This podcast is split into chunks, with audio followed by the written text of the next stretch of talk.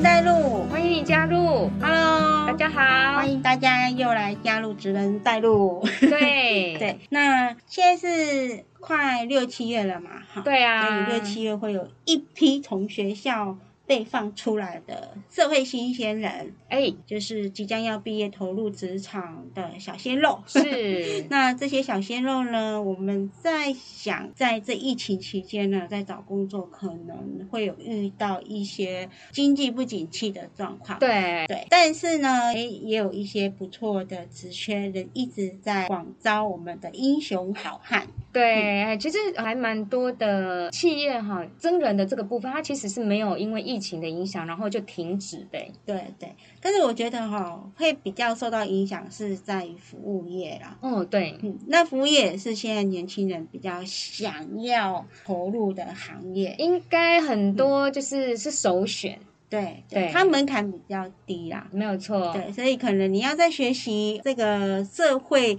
我们应该说震撼教育，也可以从服务业，你面对的是人群，那也可能就是这些人群就是你的客户，所以呢，也可以透过服务业来磨练自己，还让自己在于对待客户的这些语言上，或者是你的态度上，都嗯。能够诶达到有一定的专业的一个样子出来。哦，对，如果说要磨练自己的心性呢，还是是说想要赶快就是强大自己的心智的部分，好像进入餐饮是一个速成的方式吗？其实每一个行业都要跟人的沟通，所以我觉得，哎，投入服务业也不是不好。如果假设这一个服务业它是算蛮有规模，它有给你一套完整的教育训练，嗯哎，好比说，哎，你之前王品啊，哇，哇这也是很多年轻人毕业之后一直想要去投入的工作。对对，你要有以顾客为尊、以顾客为主的这样子的教育训练，那所以它是服务业的一个标杆。那我觉得，哎，新鲜人如果假设投入服务业也不是不好，嗯，哎，从中呢去了解更多我们社会上所要磨练的一些经验。对。我觉得哦，在人跟人之间的这个应对啊，哈，相处，除了你的专业技能之外，嗯哼，怎么样好好的来沟通？我觉得这个是不管你在任何的时间点都非常的需要去学习的。对，像我踏入职场很久了，嗯，应该快二十年了。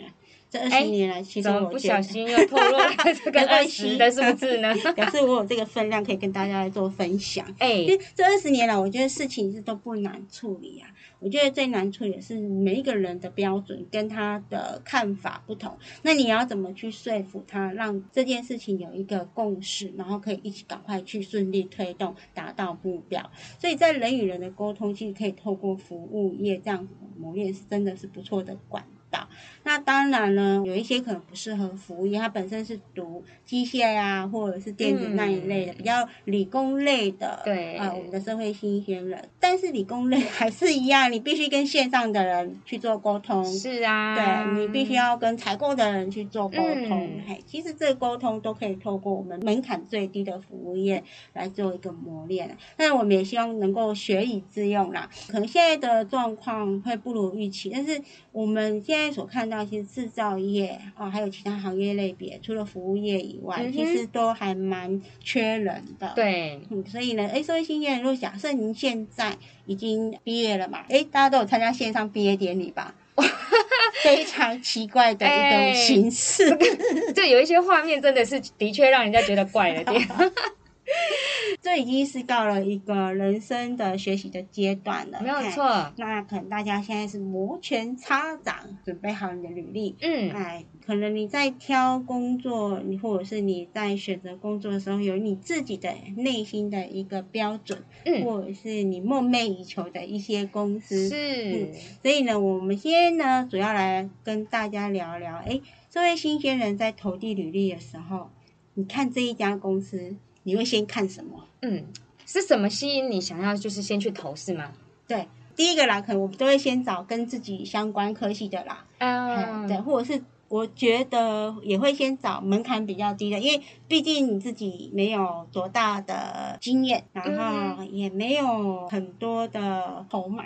社会新鲜人大部分都是这样，除非是真的很有自信啊，哈、嗯，通常都会从最低门槛，可能是操作员啊、技术员啊，好、或者是行政事务人员呐、产务助理啊，嗯，哎，这些着手来先投履历。听起来我觉得你非常的理性跟务实哎、哈，真的吗？有些人会直接投董事长助理的职就是缺就是会觉得哎、我的首选我可能就是哎、先看薪水，呃，先看薪水。对对对，就是会觉得反正就是初出社会嘛，嗯可能也就是觉得没有太设限，他就觉得哎、我就是要这个这个哈这个数字吸引我。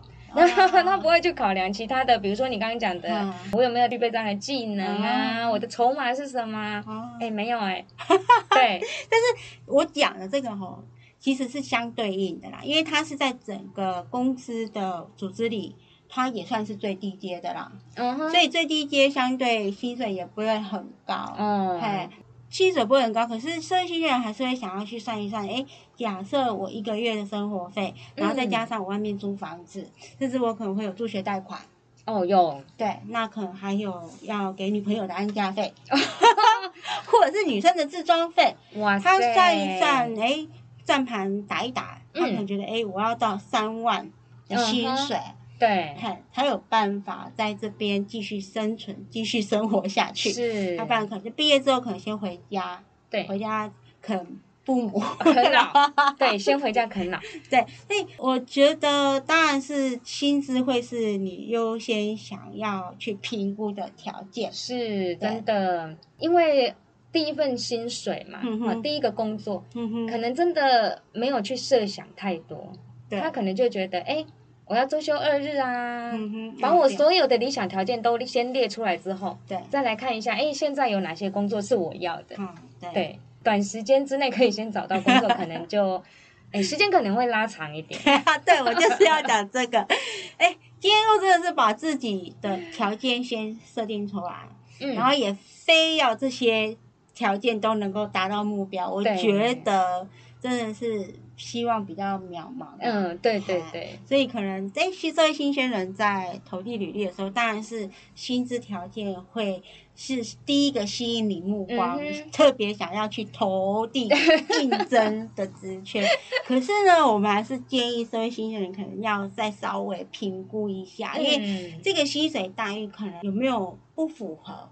嗯嘿，会不会太浮夸？好，那我们也期待说，哎，你除了看薪水待遇以外，也要衡量看自己的学经历。还有些人可能是学理工的，但是他却去投根本不是他理工背景的职缺。嗯哼，嘿，也有可能就是有些人他只看公司哦是百大企业。哦对我一定要进台积电，不管是扫厕所的，或者是保卫，都可以嘿，，或者是我只保全，我只要台积电这三个字，对 对，对，然后哎，股只要拿一拿也不少哎、对对对，好了，这样确实也是有这种人啊，哈，我们也嗯。不能说哎这样子不好啦，对对对对。对，嗯，所以这位新鲜人在看条件的时候，其实我觉得是要收集很完整的资讯呐。那我们也必须要去衡量，我刚刚一直在提到的是个人的价值是不是符合这样子的薪资条件。那当然了，我们也有筹码啊。当然啦筹码就是说，哎、我可以开薪资条件，哎，不是只有你开，我也有我的那个理想的哦，对对，哈哎，那我问你啊，嗯你第一份工作，对你在投履历的时候，你是写薪资待遇是依公司规定，对。还是你自己会写出一个集句出来？我们这种就是比较相怨一点的，我们就是都是写依公司规定啊。以前哦，我跟你讲，讲坦白，以前大部分的人他都是会说依公司规定，对，对。可是呢，现在时代在演变，嗯，嘿，还会有慢慢出现，诶，我可以开出自己的一些筹码出来。哦，那我觉得这个要有相当的自信呢。哦嗯，我觉得最基本的你总不能低于基本工资吧？你可以开两万四到两万八。但现在其实，在薪资的部分的话，大家都还蛮，就是还蛮清楚的去知道说大概落在哪一个，不会离基本工资太远。我觉得这个薪资一开出来哈，就像那个卖房子的广告户一样，它就是最低价了。嗯，基本嘛，对，嗯。最低价，所以有时候开那个集聚出来啊，哈，自己开的这些薪资集出来，也不要太低啊，因为你你一太低，哎，雇主就会认为你哦可能没有经验哦。，对对，哎，看不出你的专业甚至你的价值在。哎，对对，我觉得这个价值两个字真的哎是，所以你自己可以稍微再加一点点。但不要太浮夸哈。对对对对厂商当然也会开出他的理想的条件，他可能要扣掉他的管销了成本啊、人事成本，嗯有的没有的，他会列出一些薪资条件或者是一些待遇、福利等等的。嗯那这些条件开出来，也是其实跟公司在跟面试者之间在谈判的时候，甚至在于资讯揭露公开的时候，我觉得是一个非常重要的一个要点。怎么说？不要浪费彼此的时间，我就是只能开出这样薪资给你。我就这样而已。嘿，你如果是高于我，你对怎么卖来啊？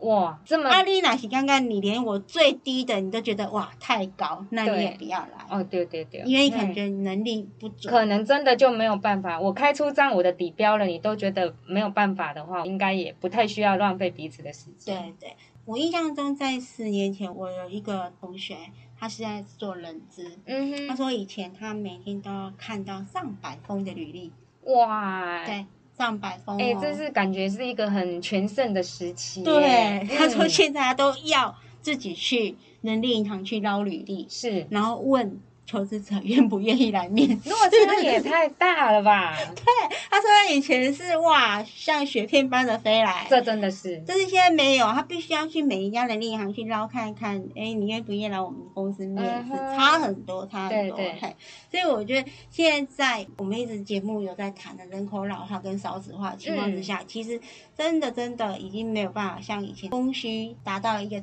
这么的全盛时期。现在是一个非常资讯发达的一个社会，那网络也非常的公开，对，所以可以上网去找看看。那我觉得很多的社群网站啊，还是因为我们现在 D 卡。D 卡的也会互相分享说，进这一家公司他会人资问我什么问题，他有考古题哦。哦，嘿，教战手册，对哎要先做一下功课。对，那进去的这一个职务通常在做什么？谈的条件的薪水是在哪里？那公司有哪些福利待遇？其实现在就是很多人都可以做分享。哇，哎、我觉得这个讯息非常的好、哎，对对对很值得第一份要投入这个职场的这些朋友，可以好好的来参考一下大家的意见。对对，所以薪资揭露呢，现在其实算是我觉得是普及的知识。我们要去找工作为的也是这个嘛，所以我觉得为了薪资呢，我倒觉得薪资结构真的也要是注意的一个美感。对，很对现实啦，对。你只求三餐温饱而已，所以这个薪资，我觉得在找工作真的是首要条件呐、哎，那你有听过说嗯。啊，这个薪资呢，其实他在谈的时候，他也是会有陷阱的。有，好比说呢，我们现在基本工资两万四嘛，一个月，嗯。对，那他可能就是会东扣西扣啊，其实领一领你就没有到两万四了，所以好像这就是会有一个陷阱在对，，被骗了哈。嗯。对对对，所以我觉得这个好像也很蛮值得提醒我们的，不管是第一份工作要寻职嗯的好朋友，或者是说，哎，已经在职场上面，你可以来检视一下，说我现在这个薪资结构到底是有没有合理呀、对对嗯对，嘿其实像以前啊，哈，比较传统的年代，我们都会说依公司规定。可是呢，现在呢，公司也是像你提到的，会有一些东扣西扣的问题。嗯哼，那厂商在求财的时候，他也会写说薪资面议，哎、我印象里面好像近几年这个面议，哎、这面议是空间就无限啦、无限大、真的啊、要面议到哪呢？然后不讲出来，两个人是不是就在那边喊价说？你往前，我往后，你往后一步，我往前一步，知道吗？这就是我刚刚有讲到说，哎，假设薪资条件或者是你的劳动条件越公开越透明，其实可以减少彼此时间的浪费。哎、因为喜欢我就投，不喜欢我就算了。嗯哼，对，对所以薪资面议跟一公司规定已经是不入流了啦。哦对已经是不入流了啦。嗯对啊，嗯所以现在呢，好像也没有什么所谓的薪资面议了，因为呢，现在呢有被规范嗯哼，啊，哦就业法有规范哦。对，哎、这个要好好的注意一下，对，就是不可以面议啊。不可以面议。对哎、那嗯我怎么谈条件啊？你是说资方的部分怎么谈条件？对啊，对啊，资方的部分其实我觉得它里面的成员是足够让他去定出符合公司的薪资结构。嗯哼，的要件，嘿，好比说新鲜人进来，那他是本科系的话，我们就可以开出高于基本工资，可能是两万六的情绪到两万八，那这中间就是看他的学习的态度跟经验，或者是哎三个月看你表现好，我再给你加上去，变两万七或者是两万八。那我们刚刚谈到的是两万六到两万八这个东西好了，其实这个东西就是公司固定每个月都会给你的薪资或者是奖金。对，嘿，它就是列入经常性的薪资。那我们常看到的就是最基本的本薪、底薪。那每个月都会给你的伙食津贴哦，可能还会有一个点心。哎 哎，我曾经去过一个工厂啊，那个工厂的人是跟我们说，我们夏天我们有凉水津贴。哇，凉水津贴，其实它就是下午茶的津贴。那因为他们是在工厂，对。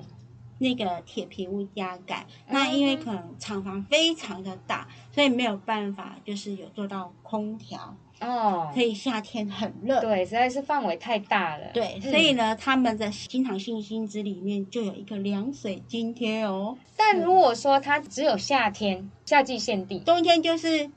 热的啊，哦，对啊，那凉水它夏天，嘿，那什么温暖上映的，他们就是用在冬天，他们就是用不一样的名称，可是就是每个月固定会给你。哦，所以它不是夏季限定的。对，那一般嘿，一般常看到就是嗯，公餐呐，中餐，对，嘿，公午餐啊，那有些可能会到。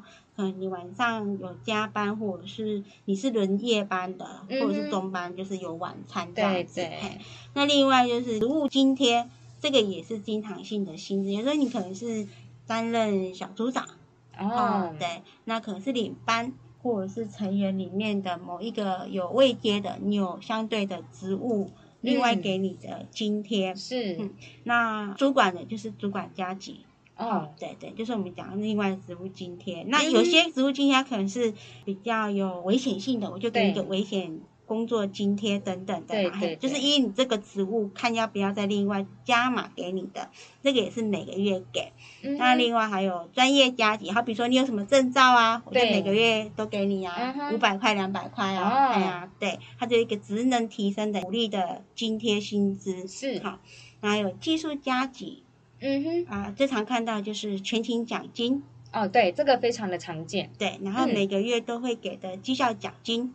哇哦，对，这个就是经常性的薪资，也就是说，人资或者是我们在求财的时候常会看到的薪资集聚里面会给你的包含的这些。那假设写越详细就是越好。对啊，你就说哦，原来我两万六里面是包括了呃，职务的津贴啦，专业的加级啦，全勤奖金啦等等的，或者是伙食津贴，哎，那你就可以知道说哇，原来我两万六是包含这些，而不是另外，嗯哼，还会再给，对，你就不会有误会。哎，我觉得这个其实可以减少很多的争议。对对对，那另外说，哎，假设他开出来是两万两万八，那两万八以外不是经常给的，我们叫做非经常性的薪资。那这些内容可能就是包括红利啦、加班费啦、差旅费啦、哈夜点津贴、交通补助、三节奖金、年终奖金，它不是按月给的。你收着较合理诶。哦，对对对，而且嘛，毋是讲定定有嘛，你看迄三节奖金就不是常常有的。对，三节奖金就是固定三节啊。啊，我们经常性薪资我们是用每个月，每个月，你要看他是每个月给你。是，假设他不是每个月给你，就知道哇，那我的薪资集聚就是这些。那在面试的时候，你就可以自己有一个底，看你是不是符合你自己的期待。哎，那当然也会东扣西扣的啦，哈，好比说我们最基本的劳健保费。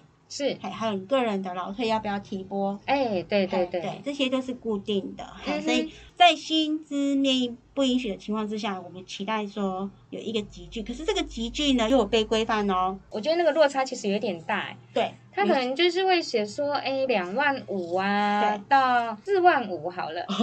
那我就会纳闷说，一样就是同一份工作性质，怎么会有这么大的一个天壤之别？对对对，嗯，在旧福法，他其实也担心啊，哈，这样子的资讯不对称的情况之下，因为这个弹性太大了，嗯，除非你这边写说你是要有十年以上的工作经验，你才会有到四万五的薪水。嗯，所以你要特别去注记说，这个薪资到四万五，它的要件是什么？哦，对。要明确的表示出来，对对，要不然你刚刚说是两万两万五，到四万五，对啊，所以我就觉得，哎、哦，这个落差真的有一点大，我很难理解这个是到底同样一份工作可以有差的对对对，这 我觉得这也是浮夸，躺得很卑鄙啊，就是用四万五来吸引人才啊！哎，那是真的是人才，那很好啊。这样我觉得是不实广告，对你啊，讲骗其实起东西的蛮哦，对对对，然后还做到要死，要有加班费，加班费就是不是经常性的薪资没啊有。错。对呀、所以啊一直加班才有到四万五。我们刚刚一直在讲说，其实这个薪资的结构其实有很大的一个陷阱在里面。对，所以劳动部这边有规定啊，你那个集聚在五千块是比较合理。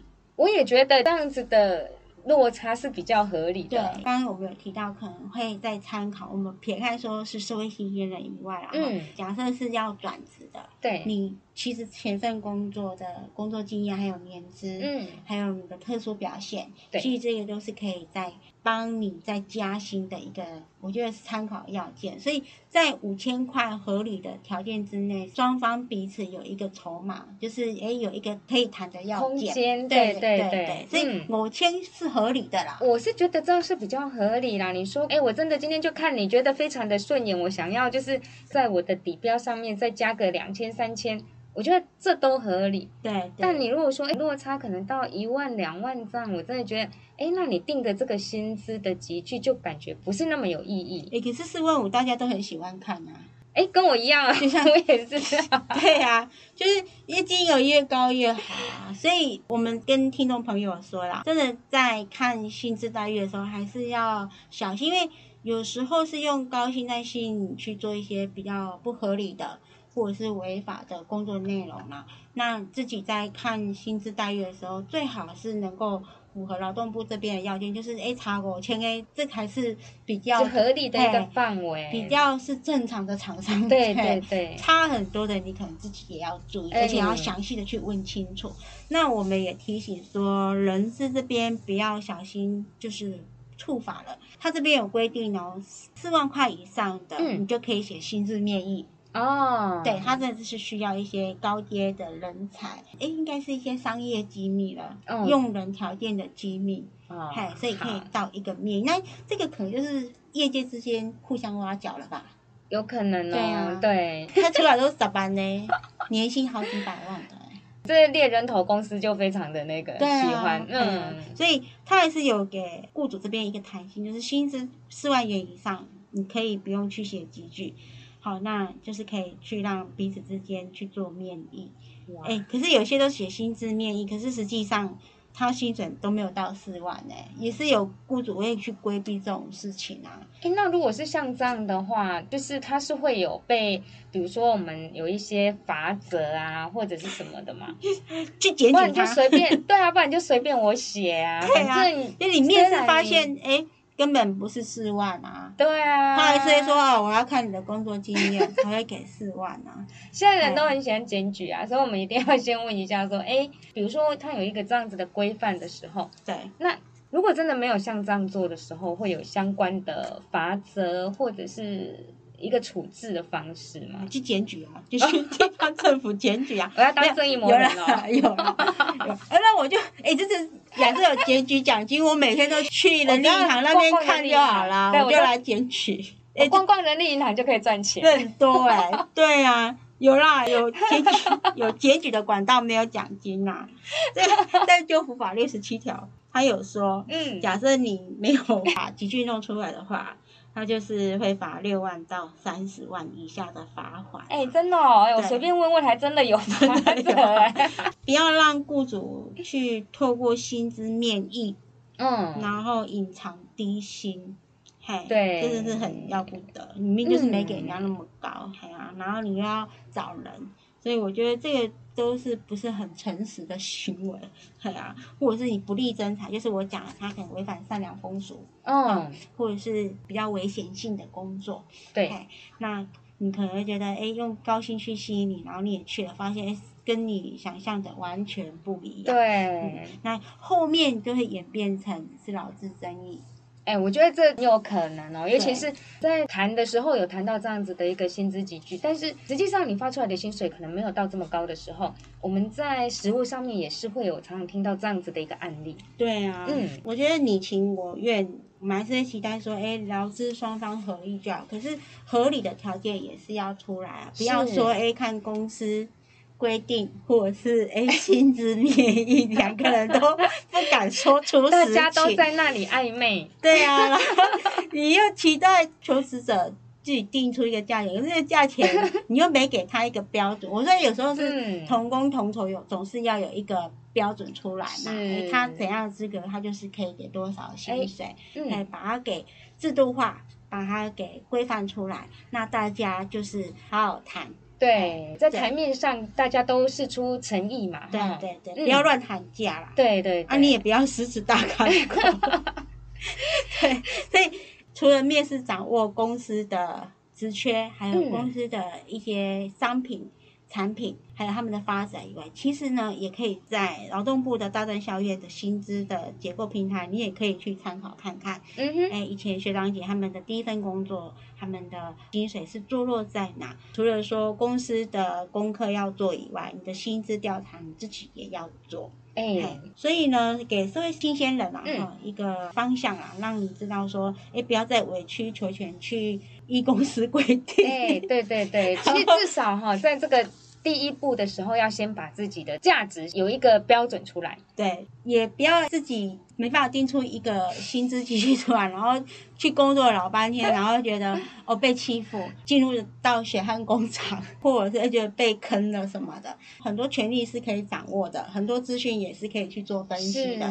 所以我们期待，不管是现在的社会新鲜人，或者是正要转职的一些求职者，其实都要好好的去了解，政府其实还是有做一些规范，让整个劳动市场、整个就业市场是可以非常公开透明。的，让在面试的过程当中，甚至已经应用过程当中，哦，是可以非常劳资和谐的，没有错。对，今天谈就是薪资面议啊，还有我们的一公司规定，让你们不要再这么的小媳妇了。哎，对对 对。那今天的节目就跟大家分享到这里喽，主人带路，下次欢迎你加入，拜拜，拜拜。